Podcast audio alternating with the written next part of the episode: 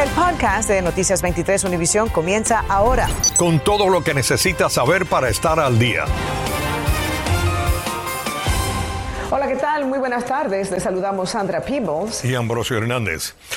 Volvió a suceder otro tiroteo en una autopista del sur de la Florida. Esta vez la patrulla de carreteras lo está catalogando como un incidente de ira en la carretera o road rage, como se le conoce en inglés.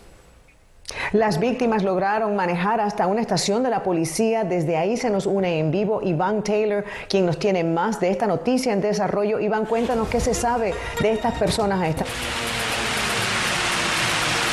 Ambrosio y Sandra, un hombre y una mujer iban a bordo del vehículo que, según la policía, recibió impactos de bala en el lado izquierdo, en el otro fue chocado. Bueno, a bordo de ese vehículo, ellos manejaron hasta esta estación de policía y fueron ahora transportados al Hospital Jackson Memorial, donde determinaron que sus heridas no son de gravedad. Pasamos ahora a imágenes de ese vehículo del que nos referimos, eh, que lo pueden ver ahí en cámara. Es, es un Honda Civic azul chocado en un costado y en el otro tendría orificios de balas. Ya las autoridades se encargaron de cubrir la placa del vehículo.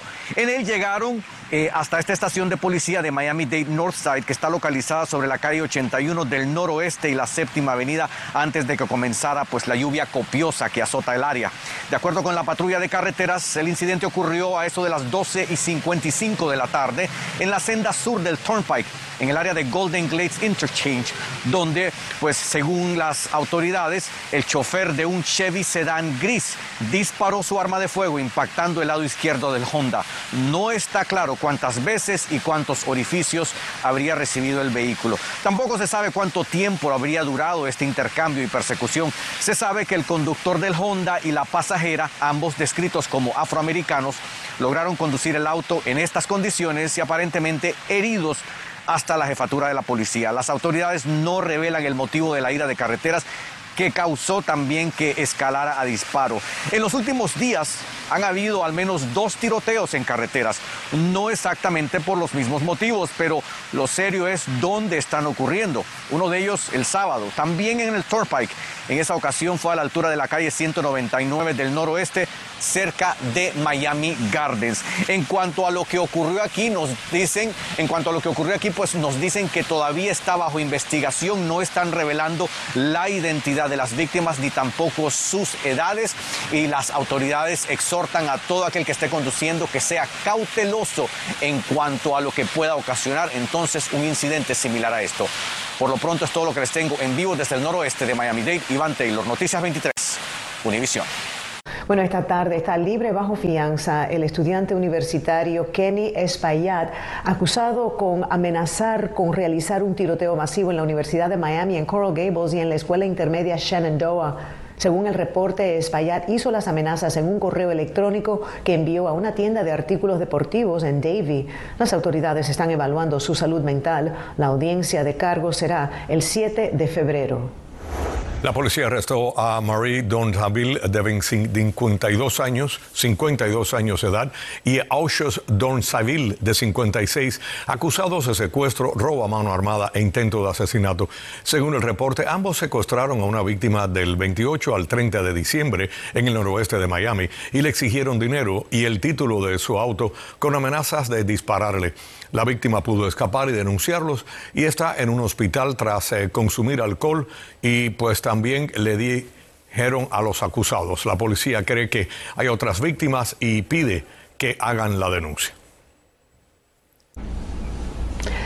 Los estudiantes de la Universidad de Miami deben mostrar una prueba negativa PCR del COVID-19 después del 31 de diciembre, mientras continúan tomando clases a distancia durante las próximas dos semanas. Ahora, Miami-Dade, Broward College y FIU han tomado acciones diferentes para enfrentar la propagación del coronavirus de la variante Omicron que tenemos acá en el sur de la Florida. María Fernanda López nos habla acerca de cuáles son esas acciones que están tomando las universidades en nuestra zona. En medio de una tasa de positividad del 35% en Miami-Dade, las universidades empezaron sus semestres de primavera. FIU optó por tener clases presenciales, a distancia e híbridas. Y esas han sido opciones para tomar clases desde antes de que surgiera todos los nuevos casos de Omicron. En presente me, me esfuerzan estar en la clase y estar prestando atención online eh, yo puedo estar en la bobería. Sin embargo, universidades privadas como la de Miami, Barry, St. Thomas, entre otras, no se rigen por el mandato del gobernador y decidieron enseñar 100% a distancia por el momento. Por su parte, Rosenberg, presidente de FIU, envió una carta a los estudiantes en la que asegura que están haciendo todo lo posible para garantizar un regreso seguro y exitoso. Recomienda el uso de mascarillas. Recuerda que hay puntos de distribución gratuita de mascarillas. Pide que se hagan la prueba y que usen las opciones del campus. Anuncia que las vacunas se reanudaron desde el lunes 10 de enero dentro de la universidad y pide completar el cuestionario cada día antes de ir a clases. Siempre te piden como mascarillas y tienen todos los desinfectantes, entonces es como uno, se siente seguro, no estás como agobiado. Por su parte, el Miami Dade College comenzó su semestre de primavera el pasado 5 de enero, también ofreciendo cursos presenciales, virtuales e híbridos. Este miércoles 12 y jueves 13 de enero, en colaboración con el Departamento de Control de Emergencias del Condado Miami-Dade, el Miami-Dade College sede Hialeah ofrecerá vacunación de 9 a.m. a 5 p.m. El campus norte continuará vacunando y realizando pruebas todos los días de 7 de la mañana a 7 de la noche. Estos puntos habilitados por el Miami Dade College son para estudiantes, maestros y público en general. También ofrecen las pruebas de detección en todos sus recintos. Puede ir sin cita o pedir una en curative.com. Informó María Fernanda López, Noticias 23, Univisión. Gracias a María Fernanda. Una cuarta dosis de la vacuna contra el coronavirus estará disponible esta semana para personas con el sistema inmunológico comprometido, según recomendaciones de los CDC. Por el momento, los elegibles son quienes recibieron la tercera dosis de refuerzo hace al menos cinco meses y estaría disponible solo para mayores de 12 años. Infórmate de los principales hechos del día. En el podcast de Noticias 23, Univisión. Esta semana en Cuba están siendo juzgados más de 50 participantes en las protestas del 11 de julio. Varios de los familiares de los acusados esperaban afuera de los tribunales de Santa Clara y Holguín porque solo permitieron entrar al tribunal a un solo miembro de la familia de cada acusado. Mario Vallejo tiene el reportaje. Desde este lunes las calles de Santa Clara y Holguín están prácticamente tomadas por la policía y la seguridad del Estado. En la provincia central cubana comenzaron los juicios contra 16 de los jóvenes manifestantes del 11 de julio. La activista Saili González acompañó a familiares de los presos que se conglomeraron cerca del tribunal porque solo dejaron entrar a un solo familiar por cada acusado. Aquí están los familiares de Andy García Lorenzo, preso político desde el 11 de julio, y vamos a también a los que quieren denunciar por acá. Es un juicio conjunto con todos los presos de Santa Clara donde se están viendo realmente horrores. Están condenando lo mejor de nuestra sociedad. Nuestros mejores muchachos están siendo condenados en este momento a un juicio que son verdaderas falsas. el gran problema de ellos es con la juventud, que ya está cansada 63 años de opresión y de mentiras y de engaños. Hoy también comenzaron los juicios en Holguín, donde al menos 21 residentes de esa ciudad enfrentan cargos de sedición, un delito que implica una condena de hasta 30 años en prisión. Familiares de Josvani García Caso, uno de los acusados, pudo grabar la llamada que desde la cárcel les hizo el preso político.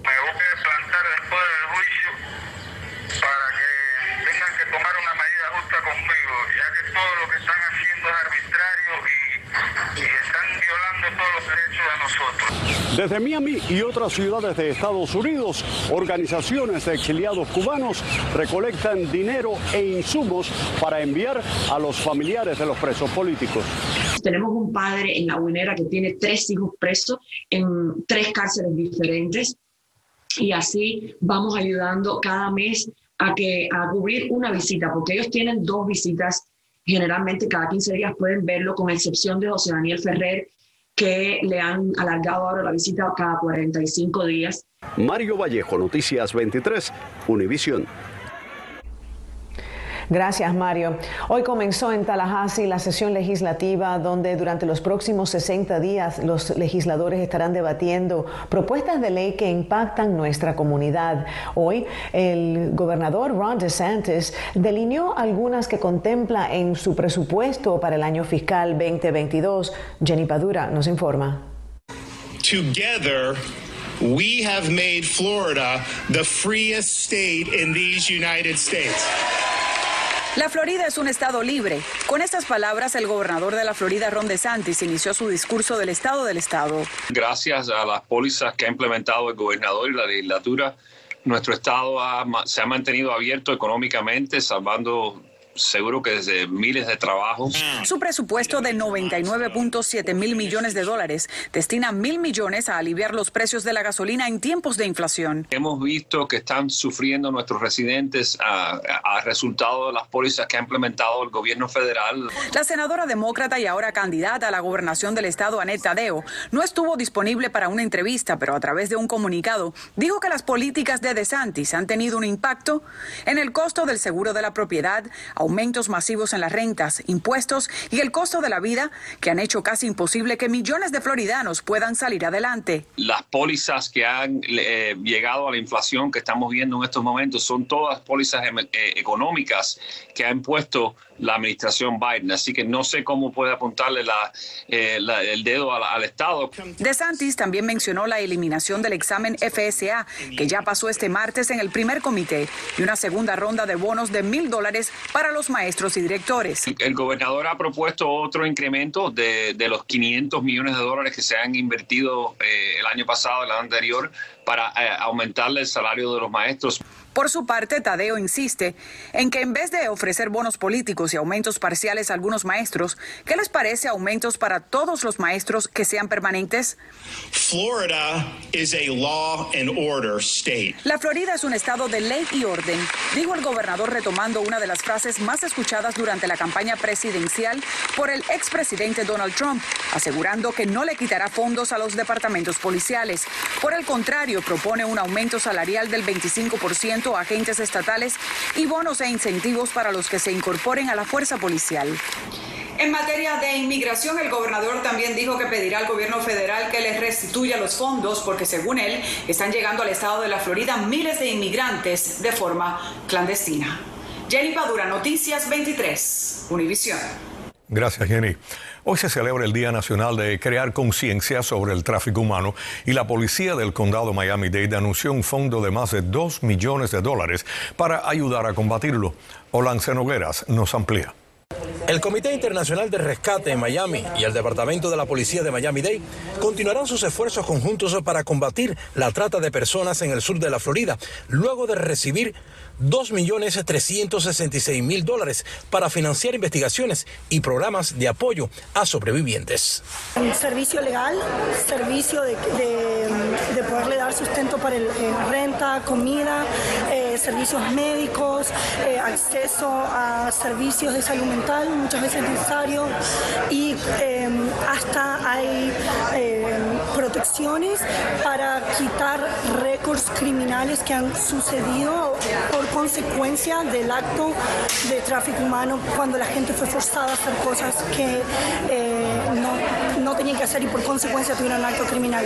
Líderes locales se congregaron en la sede del Departamento de la Policía de Miami-Dade en Doral para anunciar los nuevos fondos destinados a frenar las estadísticas que ubiquen a la Florida en el tercer lugar nacional en cuanto a llamadas de línea directa reportando casos de trata de personas. No nos gusta ser eh, número tres en los Estados Unidos con esa estadística pero lo que nos deja saber es que hay un problema y estamos acá para hacer parte de la solución.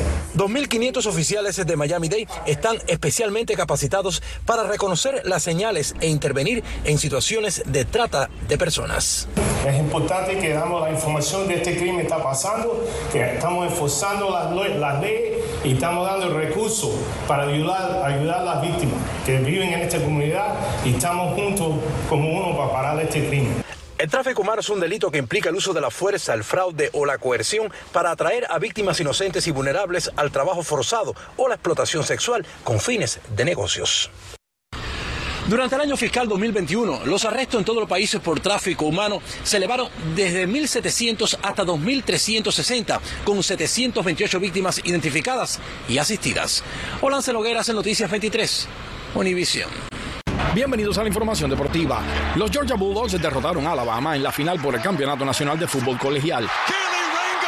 Con 54 segundos restantes en el partido, el cornerback de Georgia, Kelly Ringo, interceptó un pase del quarterback de Alabama y ganador del trofeo Heisman, Bryce Young, y regresó el boy de 79 yardas para el touchdown que cementó la contundente victoria de 33 a 18 sobre el Crimson Tide de Nick Saban, dándole a los Bulldogs el primer campeonato nacional en 42 años. Nova Djokovic tuvo su primera sesión de práctica en Melbourne un día después de su salida del centro de inmigración en el que estuvo detenido desde su llegada a Australia. El serbio está enfocado en defender su título del abierto australiano, torneo que ha ganado en nueve ocasiones, lo cual constituye el récord para el evento a pesar de que aún enfrenta la posibilidad de deportación debido a su condición de no vacunado contra el COVID-19.